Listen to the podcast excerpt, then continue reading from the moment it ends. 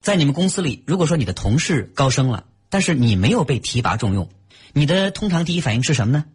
有可能就是指责、抱怨，认为这个位置本来应该是我的，但是呢，我那个同事他是靠拍领导马屁得来的。然后你可能会抱怨领导偏心、领导不公平，但是事实真的是这样吗？据说人跟人之间百分之九十八的交流都是凭感觉，剩下百分之二是为了自己为什么会有这种感觉来寻找理由和借口。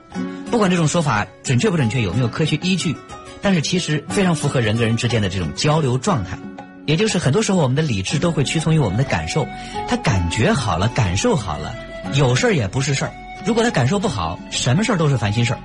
所以用在我们的工作当中，就像我们刚才提到的员工升迁，一般来说，人在心理上会有这样的倾向，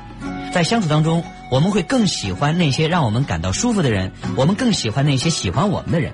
而领导们之所以说喜欢所谓拍马屁的人，往往是因为那些人说话做事的方式会让自己感觉到很舒服，感觉到被尊重。